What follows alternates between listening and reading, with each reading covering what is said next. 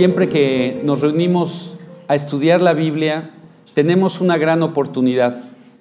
Tenemos la oportunidad de abrir un espejo y vernos en el espejo. No sé cada cuándo se vean ustedes en el espejo. Pero estoy seguro que por lo menos en las mañanas antes de salir de su casa, ¿no? Quizá más veces, pero eh, hoy también llamaba la atención, yo estaba entrando al hotel, estaban las puertas de cristal cerradas y vi mi reflejo y bueno, aproveché así como... No me considero una persona vanidosa, pero como que es difícil cuando uno ve su reflejo no observar, ¿no? Si está todo en orden. Y cuando llegamos a la Biblia es una oportunidad, ¿sí? Es una oportunidad de llegar a un espejo poco convencional. El espejo que Dios puso para que veamos nuestro propio reflejo, pero no como nosotros nos vemos. Perdón que a veces entra en temas muy personales, pero cuando yo eh, me veo en el espejo tiendo a asumir la panza, ¿sí? Como que es natural, me, siento mejor con mi reflejo cuando sumo la panza. Em, y podemos pensar que esa es nuestra imagen, ¿no? Cuando quizá el 99.9 de las veces uno está relajado y pues la panza es evidente. Em, con la Biblia no pasa eso. Es decir, no podemos fingir, no podemos maquillarnos, no podemos ocultar nuestros defectos, nuestras faltas, nuestras imperfecciones. No porque no podamos hacerlo. Toda la vida vivimos con máscaras y con, caras y con, con situaciones para tratar de que a nuestro alrededor no vean quiénes somos en realidad o, si estamos sufriendo, ¿verdad? Tenemos que proyectar que somos gente exitosa, feliz, porque pues desde chiquitos eso es lo que se nos dice que es lo que hay que buscar. Pero cuando uno llega a la Biblia, uno se ve como Dios lo ve, ¿sí? Y es precioso darnos la oportunidad cada domingo o cuando tú tengas la oportunidad de abrir la Biblia, sea para leerla o para estudiarla, de siempre acercarte a ella de esta forma. No para confirmar, ah, ya ves, tengo razón, ah, ya ves, fulanito está mal, ah, ya, no, sino como una oportunidad de ver cómo Dios nos ve. Porque Dios nos ama, ¿sí? Dios, si marca algo equivocado, no lo marca para menospreciarnos o hacernos sentir mal, sino siempre hay planes de amor, de eternidad, ¿sí? de cambio que solo Él puede hacer, porque solo Él puede cambiar el alma. Eh, así que a mí me entusiasma siempre que dos o tres estamos reunidos en su nombre. Así que muchas gracias. Eh, ya nos dirigimos a Dios siempre que vamos a abrir la Biblia. Es bueno pedirle al Señor del libro que nos muestre eh, Así que vamos a hacer una breve oración si me gustan acompañar. Bendito Padre, te damos muchas gracias por la oportunidad que nos das de reunirnos en tu nombre. Gracias Dios por la, el privilegio que es tener una Biblia y poderla abrir, poderla leer, poder acercarnos a lo que está en tu corazón. Hoy te queremos pedir que te hagas presente, que tu Espíritu trabaje en nuestras vidas, que la enseñanza que se va a exponer Dios hable claramente a cada uno de nuestros corazones y que esto nos permita entender lo que, lo que tú quieres, Dios, de nosotros y para nosotros en estos tiempos complicados que nos ha tocado vivir. Gracias Dios por la vida de Carlos Alberto, cuídalo mucho a él y a los que lo acompañan en este viaje. Tráelos con bien y que todo lo que vayan aprendiendo sea de tremenda eh, edificación para nosotros cuando, cuando nos lo compartan. Todo por Jesús te lo pedimos. Amén. Bien. Cuando yo era niño, hace como cinco años, eh, recuerdo que yo siempre eh, viví por el sur de la ciudad, y recuerdo que cuando viajábamos hacia Cuernavaca o hacia esa zona del sur de la ciudad, antes de que estuviera tan urbanizado como lo está hoy, eh, a mí me llamaban la atención unas estructuras, unos monumentos que habían. Y bueno, preguntando, veías unos letreros y decían países, ¿no? Y yo preguntaba, oye, ¿y estos qué son? ¿no? Entonces, eh, yo era muy niño cuando, ya había nacido, pero era muy niño cuando fue la Olimpiada del 68, aquí en México. Y como un gesto de, buena voluntad, ¿verdad? Cada país eh, hizo, puso pues, un monumento, ¿verdad? y, se le atribuía y estaba claramente indicado.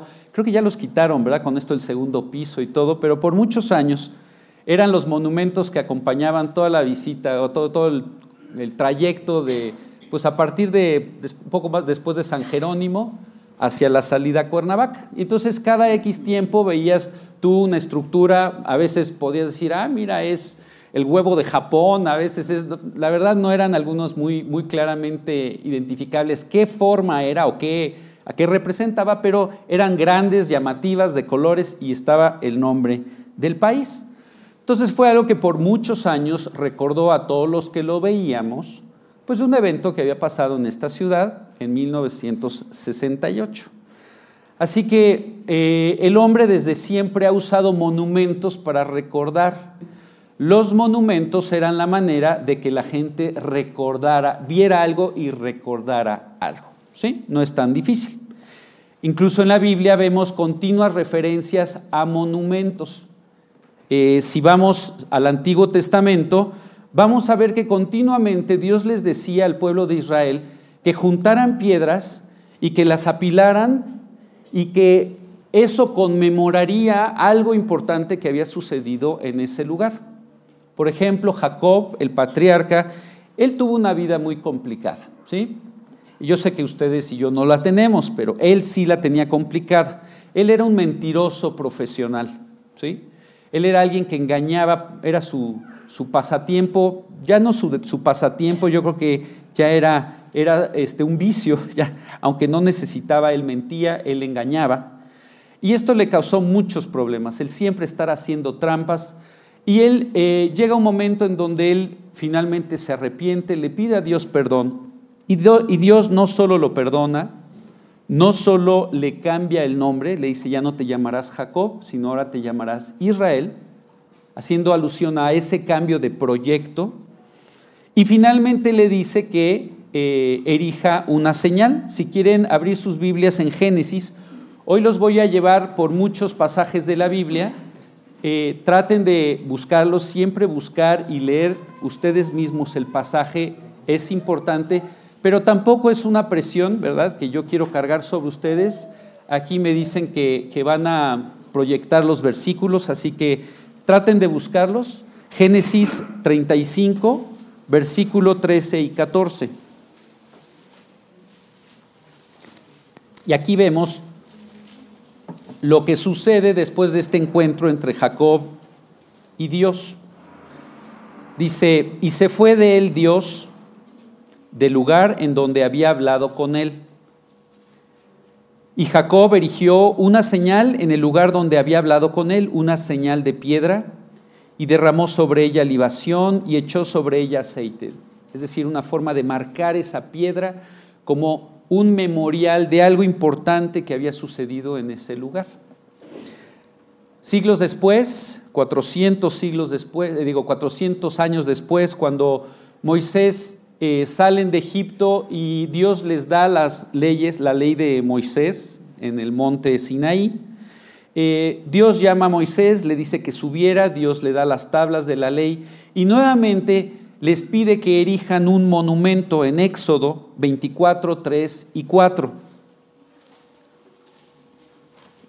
Esto es a manera de introducción de cómo Dios usa los monumentos, ¿sí?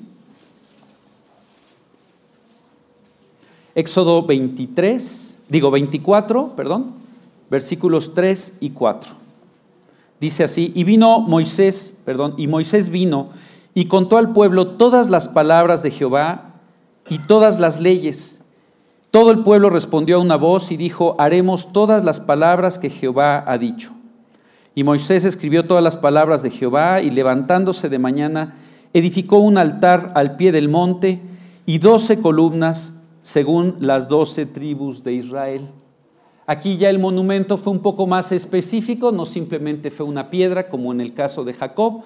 Aquí ya había doce columnas y cada una tenía un significado, ¿sí? Significaba cada una de las tribus de Israel y de ese compromiso que ellos habían hecho delante de Dios de que cumplirían esa ley que ahí se les estaba dando, ¿sí?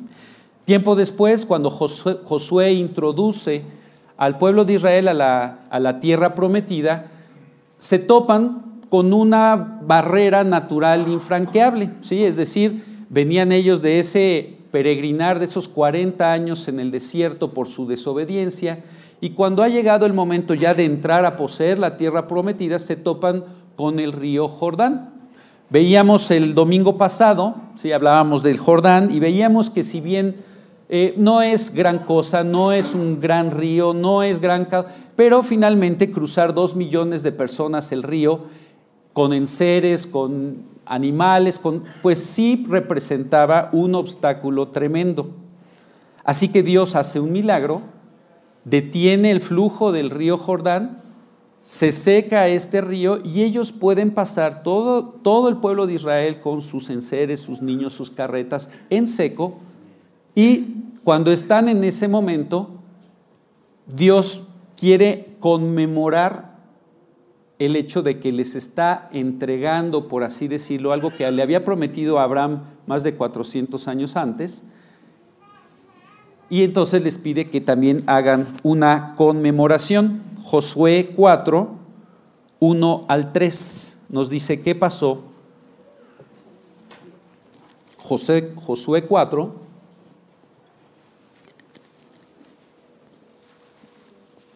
1 al 3 dice así, cuando toda la gente hubo acabado de pasar el Jordán, Jehová habló a Josué diciendo, tomad del pueblo doce hombres, uno de cada tribu, y mandadles diciendo, tomad de aquí, de en medio del Jordán, del lugar donde están firmes los pies de los sacerdotes, sí, porque lo que le había dicho Dios a Josué es que los sacerdotes cargando el, el arca, que era el símbolo de la presencia de Dios, que se pusieran ahí sobre el Jordán y al ellos tocar con sus plantas el Jordán fue que dejó de cesar el flujo. Entonces ahí estaban todos los parados, los, estaban parados los sacerdotes cargando el, el arca en sus hombros, mientras toda la gente iba pasando. Así que ya una vez que terminaron de pasar, los únicos que quedaban todavía en el Jordán, llamémosle así, o en el lecho del, seco del Jordán, eran los sacerdotes con el arca. Entonces les dice, tomad del pueblo doce hombres, uno de cada tribu, mandadles diciendo, tomad de aquí, de en medio del Jordán, del lugar donde están firmes los pies de los sacerdotes, doce piedras, las cuales pasaréis con vosotros y levantadlas en el lugar donde habéis de pasar la noche. ¿Sí? Entonces, nuevamente, una piedra por cada tribu, un representante de cada tribu tenía que tomarla y colocarla y erigir un monumento ¿Por qué todo esto? ¿Por qué, ¿Por qué los monumentos? Josué, Dios también nos, lo explica en Josué 4, 6 y 7. Están unos, una paginita del otro lado, Josué 4, 6 y 7 dice así, para que esto sea señal entre vosotros y cuando vuestros hijos preguntaren a sus padres mañana diciendo, ¿qué significan estas piedras? Les responderéis, que las aguas del Jordán fueron divididas delante del arca del pacto de Jehová. Cuando ella pasó del Jordán, las aguas del Jordán se dividieron. Y estas piedras servirán de monumento conmemorativo a los hijos de Israel para siempre.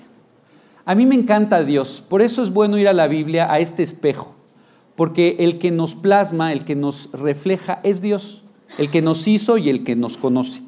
Déjame quitarle el plural el que te conoce. Te conoce a ti, me conoce a mí. Sabe dónde estamos, ¿sí? Hoy podemos eh, dar impresiones, crear fachadas, pero Dios ve nuestro corazón y ama nuestro corazón y quiere alcanzar nuestro corazón. Así que Dios sabe que entre nuestras cualidades, por ponerlo de una forma, es la mala memoria. Se nos olvidan las cosas. A veces se nos olvidan. Por eso nos vemos de repente en el espejo, ¿verdad? Como que se nos olvida cómo, cómo veníamos arreglados, se nos olvida. Bueno, Dios sabe que tenemos mala memoria y coloca señales como recordatorios. Él también sabe que somos necios y que va a llegar el momento en donde vamos a querer, sabiendo que el camino es por acá, de repente vamos a querer inventar otro camino o pensar que otro camino es mejor, entonces vamos a querer irnos por allá. Entonces Él coloca monumentos para enfrentarnos, para recordarnos. No sé si de repente, recientemente, has vivido algo que te ha recordado, esto no lo debo de hacer. Yo ya sabía que esto no lo debía hacer, ¿sí?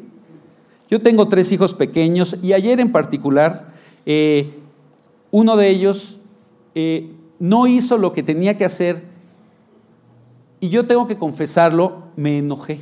Es algo que no me gustó, es algo que yo sé que no puedo permitir, pero me enojé.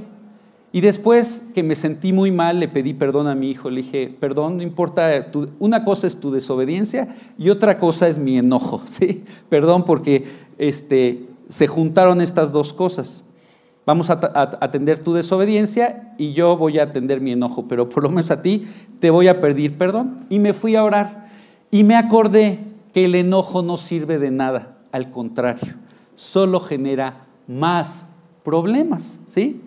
Así que, eh, paréntesis, si el enojo es una moneda que traes en la bolsa y crees que en ciertos momentos la puedes sacar para comprar algo o arreglar algo, eh, generalmente, si no es que siempre, empeoras las cosas. Por eso la misma Biblia dice, airaos, pero no pequéis. ¿sí? No se ponga el sol sobre vuestro enojo. Es verdad, tú te podrás enfrentar a esta tendencia, pero Dios te dice es un pecado y como tal lo debes tratar. Hoy no es el tema del enojo, pero si alguno de ustedes se ha acordado recientemente de algo, digo, esto no me lleva a, nada, a ningún lado, esto no sirve, ¿sí? Bueno, para eso sirven los monumentos, ¿no? Para recordarte, y Dios se encarga, que te ama, de traer situaciones para recordarte, recordarte de tu fragilidad, a veces una enfermedad, una situación difícil. Yo ahorita venía por periférico y había, hubo un accidente muy fuerte, ¿sí? Un coche, eh, eh, pérdida total, se ve que quién sabe qué pasó, ¿verdad? Pero un accidente muy fuerte, afortunadamente el, conductor estaba ahí, eh, pero un accidente tú lo ves y te recuerdas, ah, tengo que tener cuidado, no puedo acelerar, o como este que vimos del BMW, ¿verdad? Que se estampó en reforma. De repente ves situaciones que te recuerdan. Bueno, Dios quiere traer tu memoria situaciones que te hagan pensar. Y para eso estos monumentos, ¿sí? Son señales para que eh, cuando lleguen las siguientes generaciones y alguien dice, oye, pues qué bonita es la tierra prometida, qué padre todo esto que tenemos, pues como que es nuestro, lo merecemos, no siempre ha sido nuestro. Dios quería recordarles, no, esto no siempre ha sido tuyo, esto te lo di, te lo di yo, Dios, y a través de muchos milagros, ¿sí? Así que no te creas el dueño, ¿sí? Y así nuestra vida está llena de recordatorios que Dios en su amor trae en nuestras vidas para tratarnos de recordar que no somos los dueños, que estamos aquí, como yo digo, de paso. Este es un hotel. Nuestro planeta Tierra es hermoso, increíble, tiene todo, pero es solo un lugar en donde estamos de paso. Llegamos al momento de nacer transitamos esta vida, pero hay una fecha en la que tenemos que entregar las llaves en, la recepción, ¿no? Llegará un día y continuamente, aunque nosotros nos sentimos eternos, porque en un sentido lo somos, nuestra alma lo es, nosotros queremos vivir la vida como si fuera nuestra y yo lo puedo arreglar y yo y Dios continuamente quiere que tú recuerdes. Estás de paso hay un propósito ulterior más allá de esta existencia y es importante que tú no seas indiferente a él. Y continuamente nos topamos con monumentos que nos lo recuerdan. Y me encanta aquí Dios porque dice, cuando tus hijos te pregunten, por favor, si con alguien no podemos eh, dar una impresión equivocada es con nuestros pequeños, de que nosotros podemos todo, de que nosotros hacemos todo. Si eres un padre o una madre responsable, tú le enseñarás que necesitamos a Dios y su ayuda. Así que bueno, el pueblo de Israel con su necedad natural, como todos nosotros, y su tendencia de tomar las cosas en sus manos, pues continuamente se encontraban con el monumento de Jacob, con el monumento de Moisés, con el monumento de Josué, con este monumento, y seguro Carlos Alberto, cuando llegue y puedan poner todas las fotos, pues verán, ¿no? Carlos Alberto en Jerusalén, Carlos Alberto en Armagedón, Carlos Alberto en el Jordán, ¿no? Son lugares que nos recuerdan muchas cosas y está muy padre, la verdad, este, es, son lugares que valen la pena ver porque todos los días los visitamos al leer nuestra Biblia.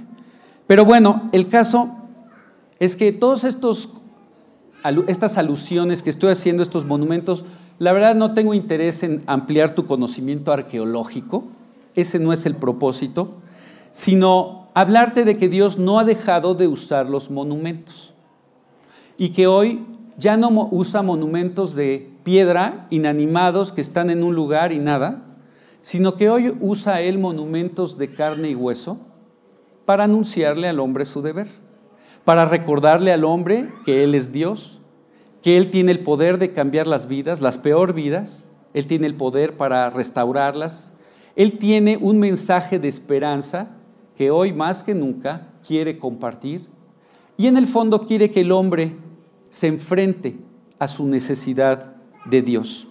Todos sabemos que tenemos una necesidad de Dios. Desde pequeños somos religiosos, nos gusta este asunto porque como que parece que nosotros tenemos el control. Dios yo hago este, practico este rito o digo estos rezos y entonces tú vas a hacer esto por mí. Es como, como un trueque en el cual nosotros podemos, no, digamos, aislarnos de nuestra responsabilidad. Yo no tengo la responsabilidad de conocer a Dios, ni de seguirlo, ni dejar que Él me cambie. No, yo cumplo con mi ritual, este, voy a mi, a, mi, a mi ceremonia una vez a la semana, vengo a mi estudio bíblico, pero la verdad vivo como yo quiera. No estamos hablando de eso. Eso naturalmente todos los hombres lo tienen. En México, en China, en Tumbuctú, donde te vayas, el hombre es religioso por naturaleza. Pero una cosa es la religión y otra es la redención. ¿Sí? La religión es el intento humano por religarse con Dios, porque en el fondo hay ruinas. Hay ruinas del paraíso perdido, hay ruinas de esa comunión que un día el ser humano tuvo con Dios. Así que hay un deseo, ¿verdad? Hay un anhelo, hay, una añoranza de, que esas ruinas, de que esa civilización destruida y perdida se recupere.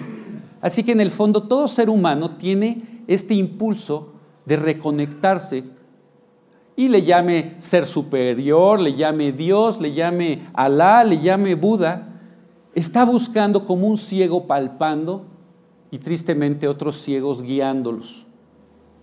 Por eso es importante abrir la Biblia, porque ahí Dios nos describe con toda exactitud. Y no solo nos describe nuestra necesidad, sino que además deja testimonios de carne y hueso a nuestro, a nuestro alrededor. Abran, por favor, váyanse ahora a Primera de Pedro. Son de los últimos libros de la Biblia. Primera de Pedro 2.5 en donde en la primera parte del versículo Dios describe a, sus hijos, a los creyentes, a los que han decidido aceptar la propuesta de Dios plasmada en la Escritura. Fíjense cómo nos describe. Dice, vosotros también, como piedras vivas, sed edificados como casa espiritual y sacerdocio santo, para ofrecer sacrificios espirituales aceptables a Dios por medio de Jesucristo piedras vivas. ¿Ok? Dios cuando te busca y te dice que has pecado, que estás separado de Dios, que tus esfuerzos, qué bueno que los hagas, pero son infructuosos, es una escalera que por amplia y robusta que sea, no llega al cielo. Ese es nuestro esfuerzo, nuestra religiosidad. Dice, eso no hay justo, ni hay, no hay uno. No hay uno bueno, no hay quien haga lo bueno, no hay ni siquiera uno. Por cuanto todos pecaron, están destituidos de la gloria de Dios. Esa es la religión. Y por otro lado, en la Biblia encuentras la redención, porque de tal manera amó Dios al mundo, a ese mundo que está esforzándose por reconectarse con Dios, por encontrarle sentido a su vida, por enfrentarse a esas culpas que tiene y no las puede mitigar, bueno, Dios dice, porque de tal manera amó Dios al mundo que ha dado a su Hijo unigénito, para que todo aquel que en Él cree no se pierda, mas tenga vida eterna. El regalo del perdón de pecados, de la salvación y de la transformación. ¿sí? Salvación, es decir, el perdón que nos otorga Dios es sinónimo de transformación. Te perdona y Él entra y como testimonio de que Él entra, nos cambia. ¿sí? Así que hoy tú y yo somos estas piedras vivas, personas que Dios ha podido salvar y cambiar, que vamos deambulando en la realidad de nuestra vida, en nuestra familia, en nuestro trabajo, con tus vecinos, en lo cotidiano, pero con un corazón transformado. Y ese es ahora el tipo de monumentos que a Dios más le encantan. ¿sí? Qué padre si algún día puedes ir a Israel, pero la verdad, hoy Dios esas piedras ya no las usa. Hoy Dios usa piedras vivas y si tú ya invitaste a Jesús a tu corazón, hoy quiero decirte que así como vimos el domingo pasado, que esta joven judía, que le ha ido como en feria, que tenía todas las razones para amargarse y enconcharse y decir, yo con Dios ya no, ya no cuento ni Él cuenta conmigo, Vemos que por el contrario, ella guardó su corazón, ella se afirmó en la palabra, ella amó a sus, a sus enemigos, a sus semejantes, y entonces se convirtió en un monumento del amor de Dios, del mensaje de Dios, del testimonio de Dios. Se convirtió en una piedra de testimonio, como todas estas. Que la mujer de Namán, cuando oyó las palabras, dijo, yo, creo que yo creo que está hablando verdad. Y Namán y toda la cadenita que vimos el domingo pasado. Así que hoy quiero eh, continuar en ese sentido, invitándote a que tú seas esa joven judía. Tú seas, no importa tu condición, no, no importa, si ya invitaste a Cristo a tu corazón, no solo te dio Dios un boleto al cielo, que es increíble, sí, es increíble, sino que Dios quiere usarte como un testimonio a los que están a tu alrededor y que como estos niños en el pasaje dice, y cuando tus hijos te pregunten, papi, ¿cuál es el sentido de la vida? Papi, ¿por qué otros tienen mucho dinero y nosotros no? Papi, ¿por qué yo no puedo ir a esquiar? Yo, yo me gustaría conocer la nieve. Hay muchas, pero los niños, ¿alguien tiene niños pequeños aquí? Se ve que el, grupo de niños es aquí junto, ¿ah? Sí. Qué increíble la cantidad de preguntas, ¿verdad? Y los que ya no son pequeños se acordarán a veces ya uno no sabe ni cómo contestar tanta pregunta, ¿no? Pero es maravilloso que Dios haya dejado esta naturaleza inquisitiva en cada uno de nosotros, porque hay muchas preguntas, Dios quiere que preguntes, pero no solo lo trivial, sino Dios quiere que te hagas preguntas de lo realmente importante, ¿qué estoy haciendo en esta vida? Oye, se acaba de morir un tío, ¿y yo cuándo? ¿Y qué va a pasar cuando yo me muera? ¿Y qué va a ser de mi esposa? ¿Qué va a ser de mis hijos? Oye, ¿y en qué puedo estar seguro? Dios quiere que te hagas esas preguntas, porque Él tiene la respuesta. Ahora quiere que no solo que te las hagas, sino que las formules al lugar correcto, porque aquí están las respuestas, ¿sí? Dios tiene amor, Dios te creó eterno, Dios hizo algo por ti, todo, para darle sentido y cambio a tu vida. Y si ya lo hizo y ya experimentaste la transformación, ahí no termina, ahí inicia el proyecto. Es verdad, ahí termina el proyecto salvarte, pero ahí inicia el proyecto usarte. Tu servicio comienza ahí y al servicio estamos invitados todos, como piedras vivas. Hay un versículo que seguro se saben de memoria, muchos de aquí, segunda de Corintios 5, 17. Siempre que yo eh, tengo la oportunidad de exponerle a las personas el mensaje de salvación, la invitación que Dios le hace a todos de venir a Él, ya leí el versículo quizá crucial que es Juan 3:16, o bueno, no lo leí, se los compartí, pero la gran promesa de la vida la contiene 2 Corintios 5:17. Dice, de modo que si alguno está en Cristo, o como yo digo, si Cristo está en alguno, nueva criatura es, las cosas viejas pasaron, he aquí todas son hechas nuevas. Es decir, cuando Dios entra, cuando uno está en Cristo, hay una transformación, todo lo que fuimos hasta ese momento, toda esa insatisfacción, toda esa infelicidad, toda esa angustia, toda esa carga, la culpa, todo eso Dios lo pagó por ti en la cruz. Y Dios lo que quiere con esta transacción de la salvación es invitarte a que tú le des, lo único que espera de ti es que le des tu carga. ¿Sí? No te va a quitar nada bueno, te va a quitar tus pecados y tu carga. Y a cambio, quiere hacer de ti una nueva criatura. ¿Sí? Entonces, si tú ya experimentaste este versículo en tu vida, pues ahora de lo que se trata es de que Dios nos, nos pueda usar como testigos, ¿sí? como testimonio. Y Dios te ha puesto en un lugar, así como vimos que a Jacob le dije, aquí pon uno, a Moisés le dijo en el monte Sinaí, ponlo por acá, a, Josué en el Jordán le dijo, pues aquí ponte doce piedras. Aquí aunque nos estamos reuniendo en el Fiesta de Naucalpan, yo estoy seguro que todos ustedes están dispersos, ¿verdad? Quiero pensar en la zona norte de la, ¿no? aquí de la ciudad o del Estado de México, pero estamos dispersos. Así que, ah, no es coincidencia, ¿verdad? Que yo vivo donde vivo. No, porque ahí Dios te está colocando como una piedra, para que la gente a tu alrededor empiece a verte. Ah, hola vecino, hola vecina, ¿cómo está? ¿No? Pero poco a poco en el, contacto, en la relación, que puede ser muy poca, ¿verdad? O mucha, no lo sé, pero ahí las personas puedan ver algo distinto en tu vida. Porque sabes, cuando Cristo entra, se ve algo distinto.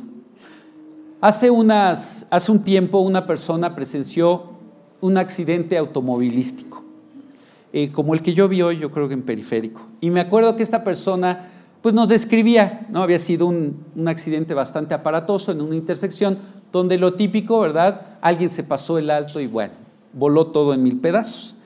Así que él pues, se detiene, él es un pastor, así que se detuvo, ¿verdad? Se bajó a ver si todo estaba bien, estaban bien, y en eso llega la policía. No fue aquí, en México, fue en Estados Unidos. Así que llegó la policía y entonces él eh, finalmente pues, se quedó ahí para ver si podía ayudar en algo. Entonces finalmente llegó el oficial con él y le dijo, ¿usted presenció el accidente? Y le dije, sí, es más, él nos decía que él, sabía perfectamente quién había tenido la culpa y por qué y cuántos milisegundos había estado en rojo cuando el otro se pasó. En fin, él ya tenía todo, todo perfectamente, ¿verdad? Su expediente. Y entonces, no es que el, que el que tuvo la culpa es, a ver, lo detuvo el oficial. No le estoy preguntando quién tuvo la culpa. Lo único que quiero es que me diga ¿Qué vio usted? Lo único que quiero es su declaración. ¿Qué vio? No qué piensa, no qué interpreta, no qué opina, no. Dígame lo que vio. Entonces, bueno, y pues digo, dijo lo que él vio, ¿sí?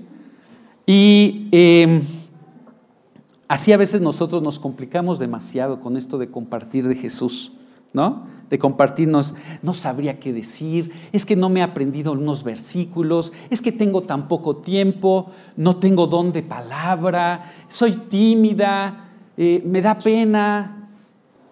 Y si te fijas, Dios no te pide que seas elocuente o que seas un erudito o que seas que te sepas todos los versículos, nada más dile lo que viste. ¿Qué pasó en tu vida? como el ciego, ¿no se acuerdan cuando Jesús sana a un, a un ciego? Y se arma un borlote, ¿verdad? Porque aparte era día de reposo. Se arma un borlote, ¿cómo es posible que el, el ciego? Entonces, finalmente llaman a comparecer al ciego. Y me encanta, ¿verdad? Busquen Juan 9:25. El ciego llevaba cinco minutos de ver, ¿verdad? Toda su vida había sido, ciego, había sido ciego, así que él no sabía nada, nada de nada, ni siquiera había visto a Jesús, ¿va? porque en ese momento Jesús nada más lo sanó, o sea, le dijo que hiciera algo para, hacer, para recobrar la vista, y él se fue, así que ni siquiera había visto a Jesús, había oído su voz, y, me encanta, ¿verdad? ¿Qué sabía, ¿Qué sabía este ciego? Nada. Se acababa de salvar y por consecuencia de sanar. ¿sí? Pero vean lo que, lo que, lo que sucede. ¿Qué dice Juan 9:25? Porque le estaban preguntando, ¿y quién es Jesús? ¿Y por qué? ¿Y si tú eras pecador, cómo es que ahora ves? Y viene todo un, todo un tema. Y dice, entonces él respondió y dijo, si es pecador, porque decían, Jesús es un pecador, no te pudo haber sanado y no sé qué. Si es pecador o no lo sé, una cosa sé, que habiendo yo sido ciego, ahora veo.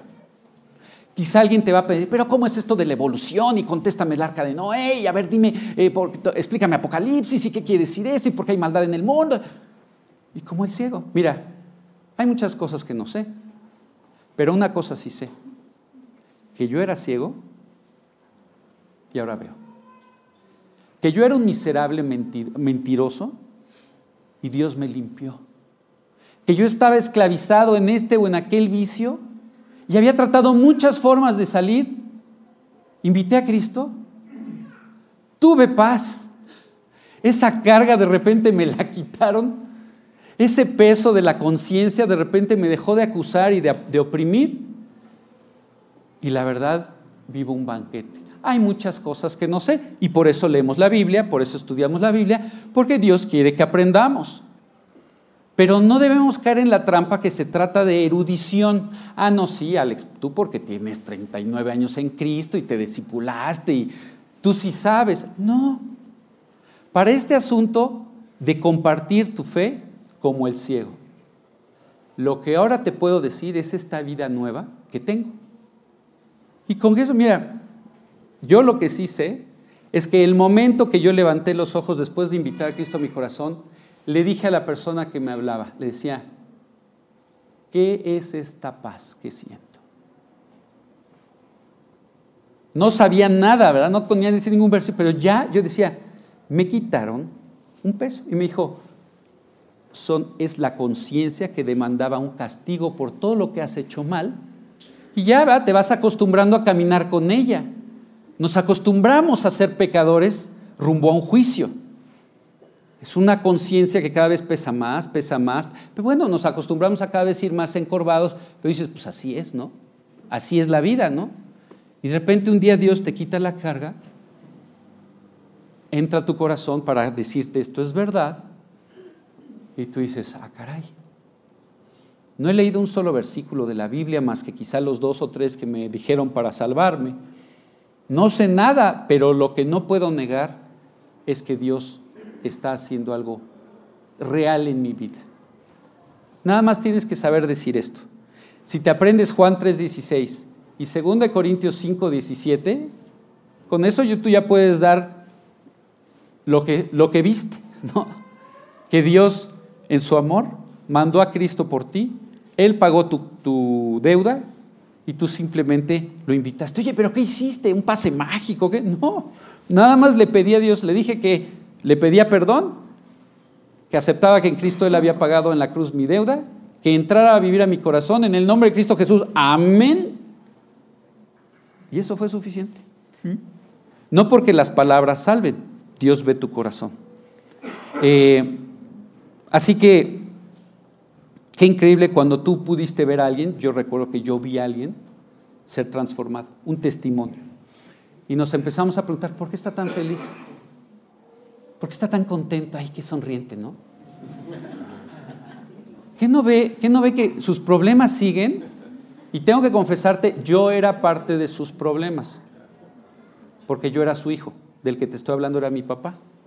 Mi papá fue un alcohólico, destruyó su hogar, ya no vivía en nuestra casa, era una persona que llamaríamos despreciable y nosotros ya habíamos hecho nuestro deporte familiar cuestionar, criticar y hablar mal de nuestro papá. Y nuestro papá, créeme, nos había dado muchos eh, eh, motivos, razones para hacerlo. Pero de repente empezamos a ver una persona distinta. Era mi papá, sí, pues yo conocía a mi papá. Pero de repente su rostro era distinto, su mirada era distinta, su manera de expresarse era distinta, su manera de dirigirse a mí. Yo dije, ¿qué le está pasando a mi papá? Al principio, ¿verdad? Muy a la defensiva, pero de repente dices, no, pues la verdad me gusta esta nueva versión de mi papá. Me gusta, ¿verdad? Que me hablen bonito, me gusta que, me pregunten cómo estás, me gusta que no me griten, me gusta, ¿sí? Así que no sé en qué rollo esté mi papá, pero lo que le está pasando le está haciendo bien. A él, claro, a él, ¿sí? A él. Y de repente uno empieza a preguntar, oye, la verdad, yo, yo tengo mis propias broncas, ¿no? ¿Y si lo que le pasó a él me pudiera pasar a mí? Bueno, eso es lo que quiere Dios que tu vida sea un testimonio que empiece a levantar preguntas a tu alrededor. ¿sí? Nunca voy a olvidar, ¿conocen a Gugus? Bueno, Gugus es un nombre artístico. Se llama Arturo Lochte, es nuestro misionero en Argentina. Yo tuve el privilegio de conocer a Gugus antes de que se convirtiera, porque conocí a su hermana, que se convirtió primero. Su hermana era un caso, era un caso. Y ella se convirtió y Dios cambió su vida de una forma impresionante. Y me acuerdo que Gugus le dijo, si Dios te pudo cambiar a ti yo voy a creer. Y hay veces que lo único que se necesita es testigos que le crean a Dios para que otros vengan a la salvación. Así que hoy te quiero decir, si estás deshojando la margarita, me entrego mucho, poco, nada, vivo para Cristo, leo, oro, ofrendo, participo de lo que estoy aprendiendo, eh, tira la margarita. Hoy ya no sé, ese fue un ejemplo de la prehistoria, ¿verdad? Hoy ya no se hacen. Hoy seguro ya hay una app, ¿no? Que, giras y, te, da, la, probabilidad o las opciones así random. Este, desinstala la app, ¿sí? para hablar en términos actuales, y créele a Dios. Hay un versículo que dice, creí, por tanto hablé. Tú no vas a compartir tu fe si no la crees. Así que créetela. Si ya viste el cambio, pues no necesitas más evidencia, ¿no? Si no lo has visto, entonces hoy es un día maravilloso para ti. Porque quizá viniste aquí porque has visto un testigo, has visto ese monumento, has visto vidas transformadas y quizá a favor o a regañadientes, quizá como yo, ay, mi papá, ¿no? En sus ondas, porque él había tratado de mil maneras de cambiar y nunca había podido. Así que cuando él llegó con una Biblia bajo el brazo, nos decimos, ahora está en una onda bíblica. Bueno, a ver cuánto tiempo le dura, ¿sí? Y te voy a decir, yo, era el más pequeño, yo todavía estaba, era muy inocente para entrarle a las apuestas, pero mis hermanos grandes sí entraban a ese cinto de a ver cuánto tiempo va a durar ahora mi papá sin tomar en esta onda bíblica, ¿verdad? Porque había tratado 80 mil cosas y todas tarde o temprano, más o menos, pero terminaba peor la cosa. Para nuestra sorpresa, mi papá nunca, nunca, te estoy hablando de más de 40 años, nunca volvió a tocar el alcohol. Pero deja tú el alcohol. Cuando él dejaba en estos intentos de tomar, estaba siempre histérico. ¿ah? cuando entraba algún grupo o alguna cosa, bueno, era, entonces, y él se abordaba, se, iba a otros excesos, ¿verdad? Como, como no tomaba, pues ahora se iba a otros. Pero Dios no solo le quitó el alcohol, Dios le cambió el corazón. Así que todos esos excesos, todas esas escapadas adicionales que de repente mi papá era otra persona y nunca más, para la gloria de Dios, porque el que lo hizo fue Él, pero de repente nosotros poco a poco nos fuimos quedando boquiabiertos. ¿Qué está pasando aquí? Esta no es ni la religión, ni el esoterismo, ni, ni la esta, ni aquella, ni... No. Y él simplemente, como el ciego, dije, no sé nada. Lo que sé es que ahora veo. Y que esta vista me la dio Jesús de Nazaret a través de creer lo que dice este libro. No lo que dicen de este libro, o las religiones que se han construido a raíz de este libro. No, lo que dice Dios en este libro. Y uno a uno tengo que confesarte que fuimos cayendo, cayendo al contrario, siendo levantados, pero es una forma de decirlo, uno a uno fuimos cayendo a los brazos de este Jesús.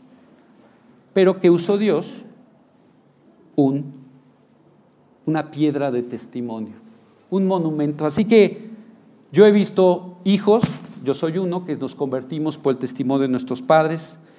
He visto padres que se convierten por el testimonio de los hijos, hermanos que se convierten por los hermanos. Dios usa colegas de trabajo, vecinos, cualquier relación, cualquier contacto. Así que te quiero indicar que Dios no se ha equivocado en el lugar ni en el tiempo en el que te ha colocado.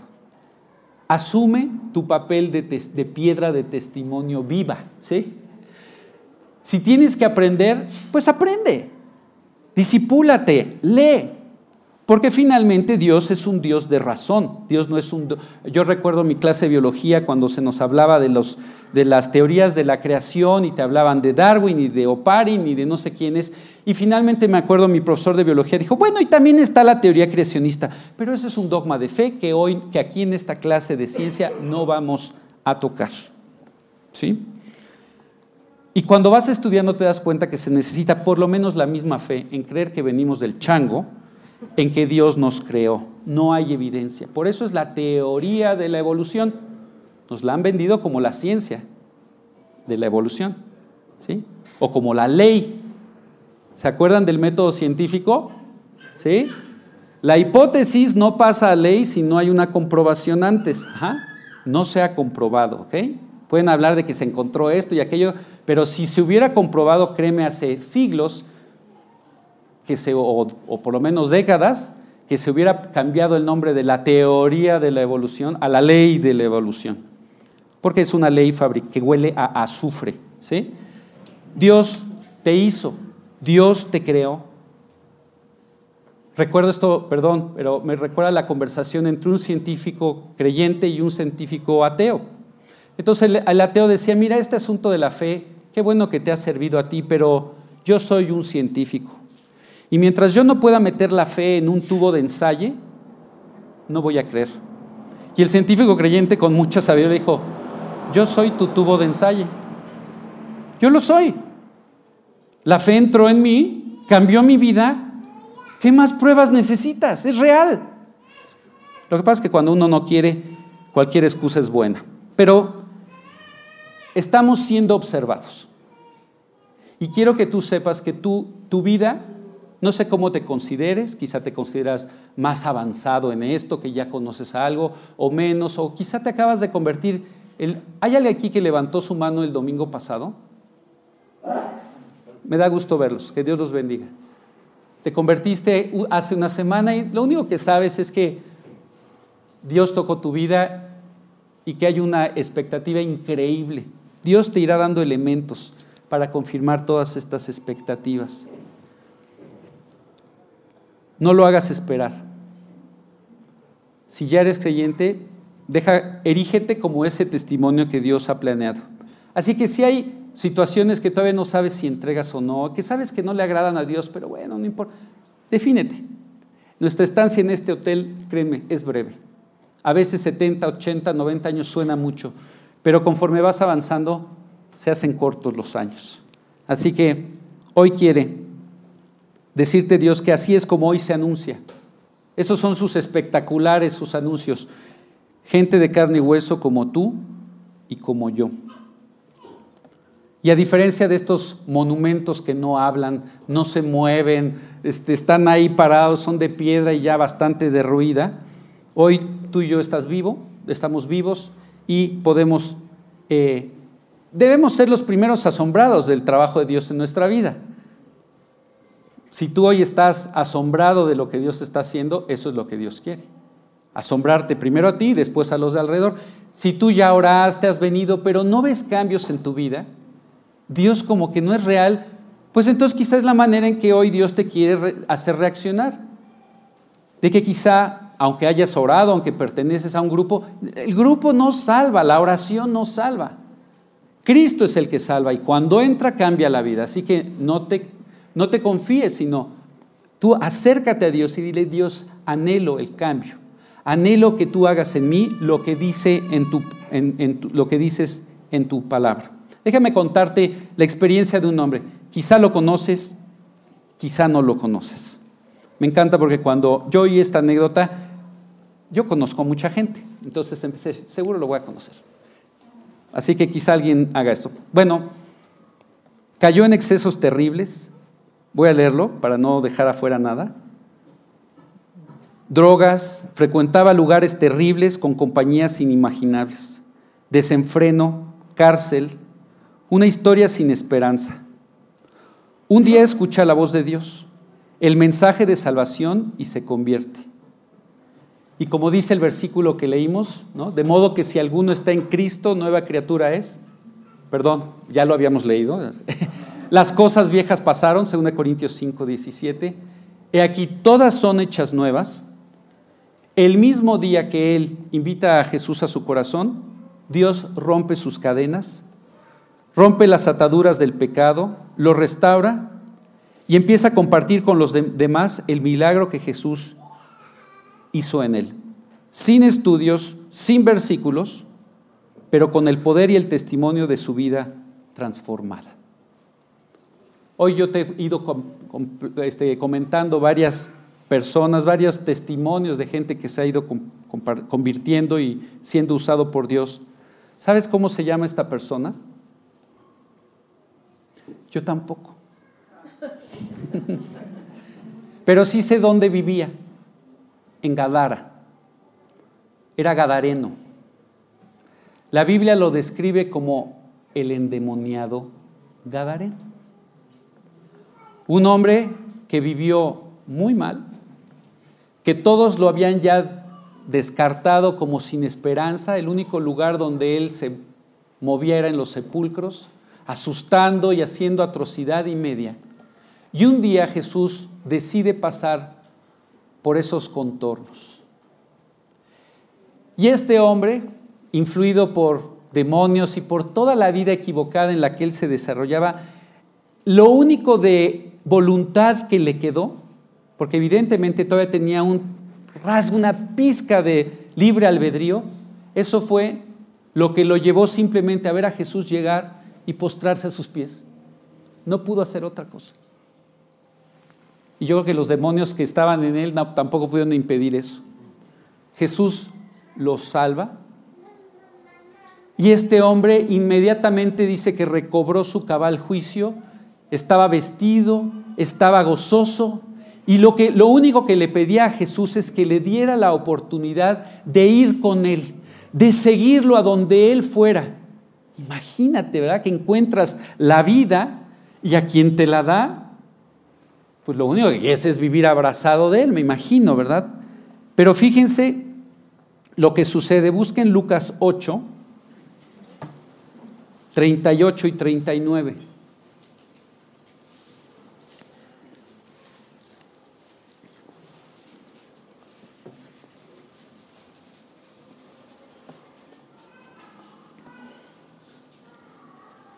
Lucas 8, 38 y 39.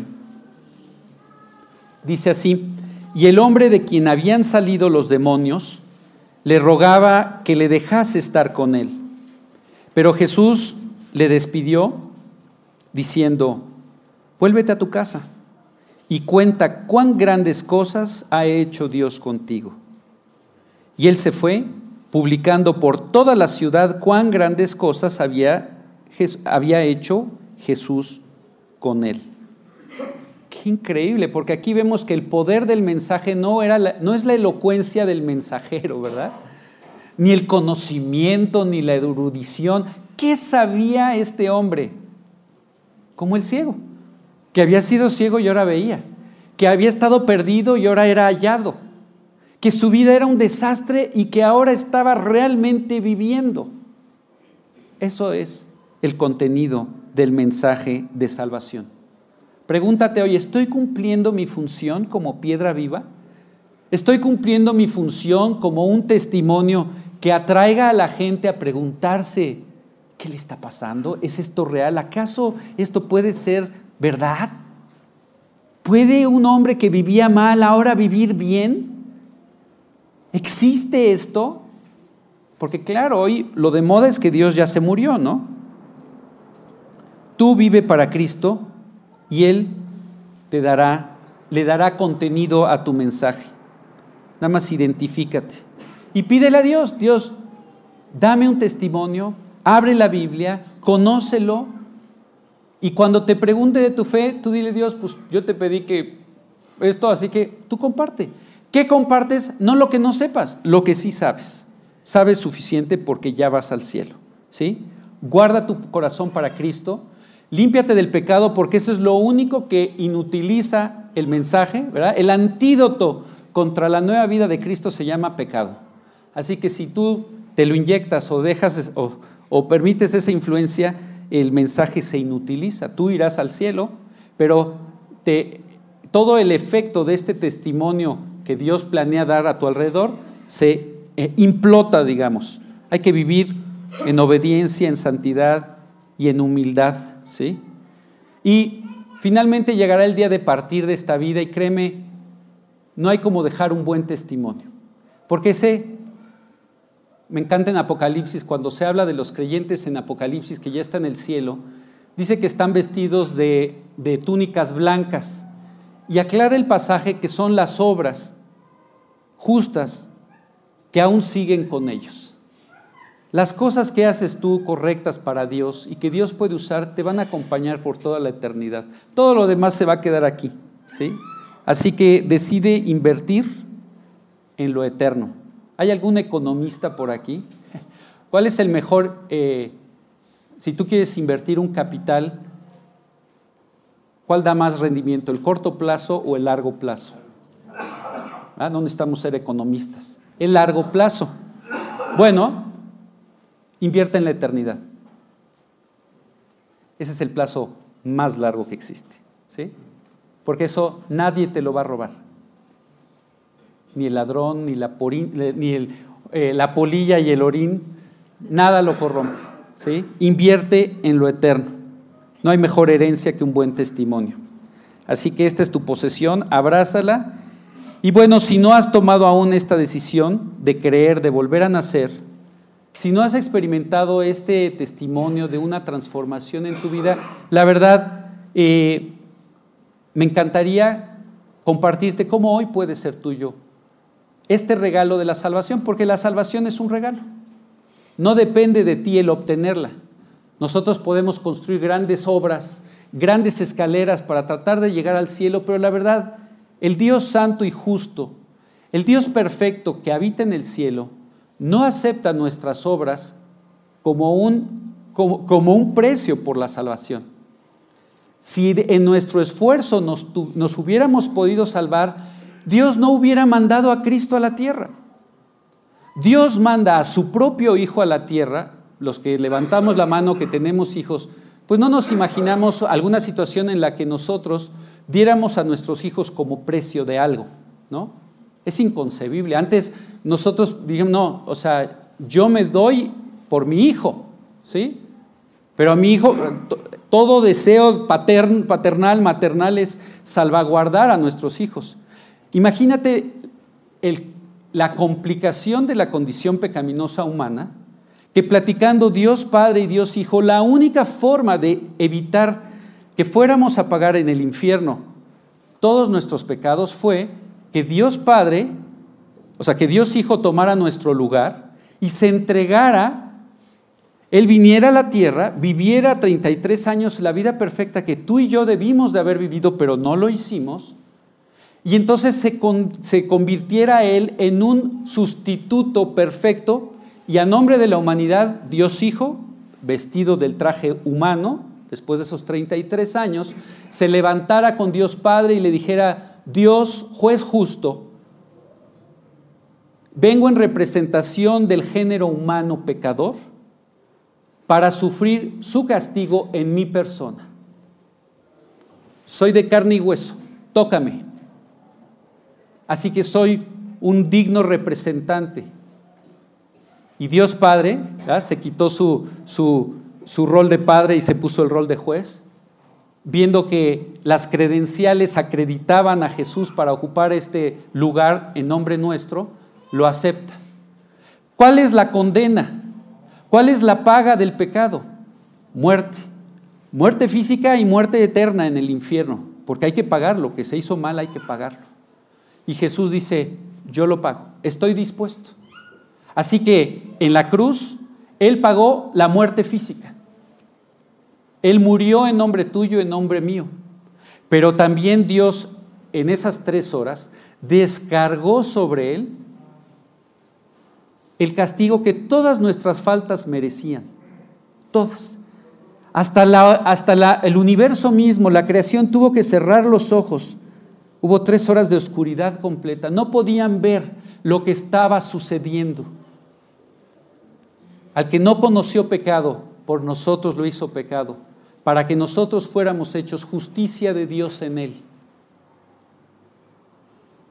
Finalmente gritó, consumado es, que era lo que las autoridades romanas ponían en la celda cuando el prisionero cumplía su condena y podía salir libre, ponían eso, consumado es. Así que cuando Jesús grita consumado es, está dando un término jurídico, un término legal. Tu deuda ha sido cancelada. Ya no hay deuda en tu contra. Muere sepultado y al tercer día resucita para ofrecerte una vida nueva. Así que, ¿qué tienes que hacer? Nada, porque Él lo hizo todo por ti. Pagó tu deuda, vivió tu vida y hoy te está buscando. Porque independientemente de lo bien o lo mal que te esté yendo en esta tierra, eres eterno y tu destino es eterno.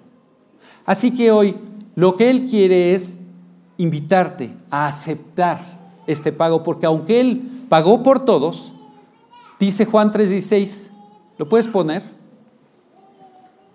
Nuestra iglesia se llama G316 y el 3.16 viene por este versículo, porque es el versículo que condensa desde nuestro punto de vista el corazón de Dios. Porque de tal manera amó Dios al mundo que dio a su Hijo unigénito para que todo aquel, todo aquel, esto no fue un, dos, tres, por toda la creación, se salvan, perdón. ¿Sabes? Sigue siendo libre. Cada uno tiene que voluntariamente, así como cada uno voluntariamente pecó y se separó de Dios, así Dios no puede hacerse el de la vista gorda, pásale Alex, sí, pásale al cielo. ¿no? Él pagó todo, ha hecho todo para que, yo me, para que yo conociera y supiera esto. Una, dos, tres veces insistió y no ha dejado de buscarme, aun ya que soy su hijo. Así que para todo aquel, hoy yo quiero que si aquí hay alguien que no ha tomado esta decisión, yo quiero que tú pongas tu nombre. Tienes que poner tu nombre en este versículo. Este es un formato que si no lo llenas a título personal no te sirve, no te salva. Porque de tal manera amó Dios a Alex que dio a su hijo unigénito. Para que si cree, no se pierda y tenga vida eterna. La salvación se obtiene a título personal. Jesús pagó por todos, pero se obtiene a título personal. Así que voy a concluir. Hay un versículo que siempre me gusta leer al final, Apocalipsis 3:20. Si te fijas, la cruz del Calvario es el es la piedra de testimonio más grande que existe, ¿verdad? Es el monumento eterno de amor más grande que Dios pudo haber erigido. Un lugar donde se muestra, por un lado, su amor eterno y su justicia perfecta. Ahí se abrazaron, se besaron, para que tú y yo tengamos esperanza. Dios te ama y tiene esperanza para ti, tiene eternidad, pero Él no puede pasar por alto tu, tu libertad. Él es un caballero. Él ya hizo todo. ¿Te das cuenta de lo que hizo? Era su hijo. Lo hizo por ti en amor. Así que aunque Él ya hizo todo, llega a la puerta de tu corazón. No hay, no hay lugar más cercano a ti y toca. ¿Quién es? Soy Jesús. ¿Qué quieres? Ah, porque cuando está afuera siempre somos medio rudos. Motivo. Y te explica lo que hoy te acabo de decir con mis burdas palabras. Te amo, eres eterno, estás en problemas, yo pagué esos problemas, pero no basta con que simplemente sea borrón y cuenta nueva, porque si yo te, nada más te borro la cuenta, en cinco minutos vuelves a ensuciar todo. Tengo que entrar a cambiar tu corazón y hacerte nuevo. Tengo que ir de la mano contigo en esta vida y en la eternidad pero me necesitas dejar entrar. Me dejas dejar entrar para que yo te cambie y me pueda sentar en el trono que ahí está y fue diseñado por mí, para mí. Y entonces te sepa conducir en esta vida llena de complicaciones. Él es un caballero, está a la puerta. Pero aún estando tan cerca a la puerta, es demasiado lejos mientras no hayas abierto y lo hayas invitado a pasar. Así que hoy voy a terminar como suelo terminar Hay un versículo en 2 Corintios 5 que habla de que Dios nos dio el ministerio de la reconciliación. Dice, como si Dios rogara por medio de nosotros, reconciliaos con Dios. Así que hoy no puedo más que levantar la voz y decir, por favor, Si aún hay alguien aquí que no se haya reconciliado con Dios, reconcíliate con Dios. Hoy es el momento, aquí está. Así que vamos a orar y yo voy a orar como tú deberías hacerlo. Yo ya invité a, mi, a Cristo a mi, a mi vida, Él no va a entrar, Él está ahí y nunca va a salir. Pero voy a ayudarte y voy a orar como tú deberías hacerlo. Básicamente lo que voy a pedir en tu nombre, bueno, tú lo debes hacer, pedirle perdón, te reconoces pecador, pedirle perdón por tus pecados, reconocer que en la cruz Él pagó por ellos y pedirle, abrirle la puerta de tu corazón y pedirle que entre a tu vida para que sea tu Salvador y tu Señor. Y lo vamos a pedir en el nombre de Cristo Jesús, porque así es como dice Dios que las oraciones deben ser firmadas para que el formato sea aceptado en el cielo. ¿Sí? Y si alguien quiere tomar esta decisión, no diga nada en voz alta. Dios ve tu corazón. Nosotros vemos lo que el espejo ve. Dios ve tu corazón y sabe cómo eres. Te ama así como eres. Y así como eres, te quiere salvar. Así que así como eres. Hay un himno que dice tal como soy. Así, tal como eres. Entrégate a Cristo hoy. Así que voy a orar y si alguien lo quiere, quiere aceptar a Cristo, diríjase a Dios con estas palabras en su interior. Dios, gracias. Gracias porque tú me ves como soy. Tú ves mi corazón cargado por muchas cosas, queriendo salir adelante, pero con un lastre que siempre me detiene. queriendo hacer el bien, pero habituado a hacer el mal. Hoy he comprendido que me amas y que ni todos mis pecados te han alejado de mí. Entiendo que estás a la puerta y quieres entrar. Te pido perdón porque soy un pecador. Acepto el pago que tú hiciste en nombre mío por todas mis faltas en la cruz. Creo que moriste en mi lugar y resucitaste para darme una vida nueva. Hoy te abro la puerta de mi vida. Entra a mi corazón. Sálvame. Cámbiame. Y sé el Señor de mi vida. Esto te lo pido no confiando en lo que yo pueda hacer, sino en lo que tú hiciste por mí en la cruz y en lo que tú dices en tu palabra. En el nombre de Cristo Jesús te lo pido. Amén. Siempre me impresiona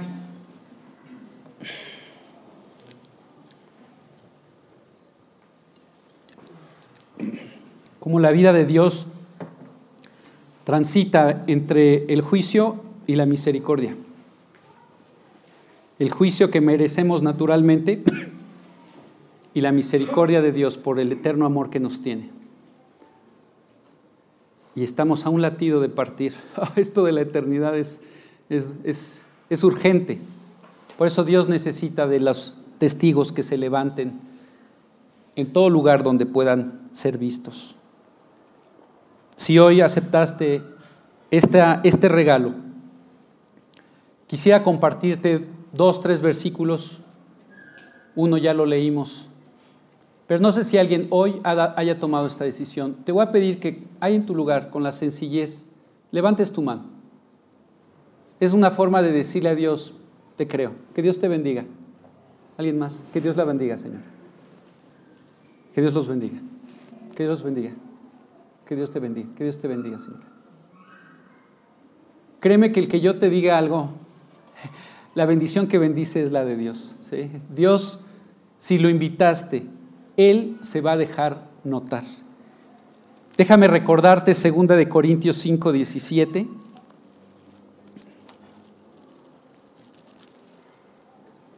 Que describe, la Biblia llama a esta decisión volver a nacer. ¿sí? En Juan 3, un religioso se acercó con Jesús y decía, es que tienes que venir de Dios por los milagros que haces. Y Jesús no dice, sí, cierto, ¿verdad? Piensas bien. No, sino le dijo, si no naces de nuevo, no puedes ver el reino de Dios. Si no tomas esta decisión, porque no basta que seas religioso, muy justo o lo que sea, tienes que tomar esta decisión. Así que hoy volviste a nacer y como dice, de modo que si alguno está en Cristo, nueva criatura es, las cosas viejas pasaron, he aquí todas son hechas nuevas. Prepárate porque Dios va a empezar a actuar. ¿Qué va a hacer? No sé, porque no soy Dios. Él te conoce, Él sabe y Él te va a sacar adelante como lo hizo conmigo, lo hizo con todas las personas que te he venido contando esta mañana y sin duda Él se dejará notar. Pero además de una vida nueva que hoy empezará y tú la empezarás a ver, hoy has adquirido o has eh, apropiado el regalo de la salvación. Dice Juan 5:24 Puedo esperar que lo pongan porque no hay. Lo que trae con lo que nos ayuda no es lo que yo te diga, sino es lo que Dios dice. ¿Sí? Por eso es tan importante leer la Biblia. Aquí no, no tenemos un grupo cristiano, venimos a leer la Biblia, a estudiarla. Claro, somos cristianos porque creemos en Cristo y Él es el que cambia nuestras vidas, pero hoy desgraciadamente la palabra cristiano ya se desgastó. ¿sí? Ya se desgastó como dirían los en, Mérida, ya se gastó. ¿no? Porque ahora llamarnos cristianos, cualquiera es cristiano, el, el, peor ejemplo y el mejor ejemplo, la verdad ya no es. Entonces, el que hace la diferencia es Cristo en el corazón. Juan 5:24 dice, de, de, cierto, de cierto os digo, el que oye mi palabra, está hablando Jesús, y crea al que me envió, tiene vida eterna y no vendrá a condenación, mas ha pasado de muerte a vida. Así que hoy has aceptado la eternidad al lado de Dios. El cielo está lleno de pecadores, al igual que el infierno. La única diferencia es que al cielo van pecadores que aceptaron el perdón y la transformación de Cristo. Nadie vamos al cielo por ser lindos, por ser buenos o por habernoslo ganado. Él nos da acceso. Así que tú hoy puedes llevarte el mayor regalo que existe en esta vida, la salvación. Y lo que te quiero invitar es que esta relación que ahora comienza se va a nutrir a través de la palabra. ¿sí? La palabra se compara en la Biblia como esa leche que el recién nacido requiere, es fundamental para su desarrollo.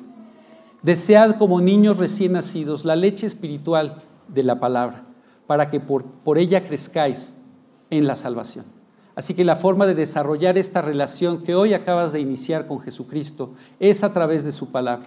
Él te va a hablar y tú lo vas a oír. Tú vas a entender porque ahora el Espíritu Santo mora en tu interior, Él entró a tu vida. Así que si tienes una Biblia, empieza a leerla en el Evangelio de Juan.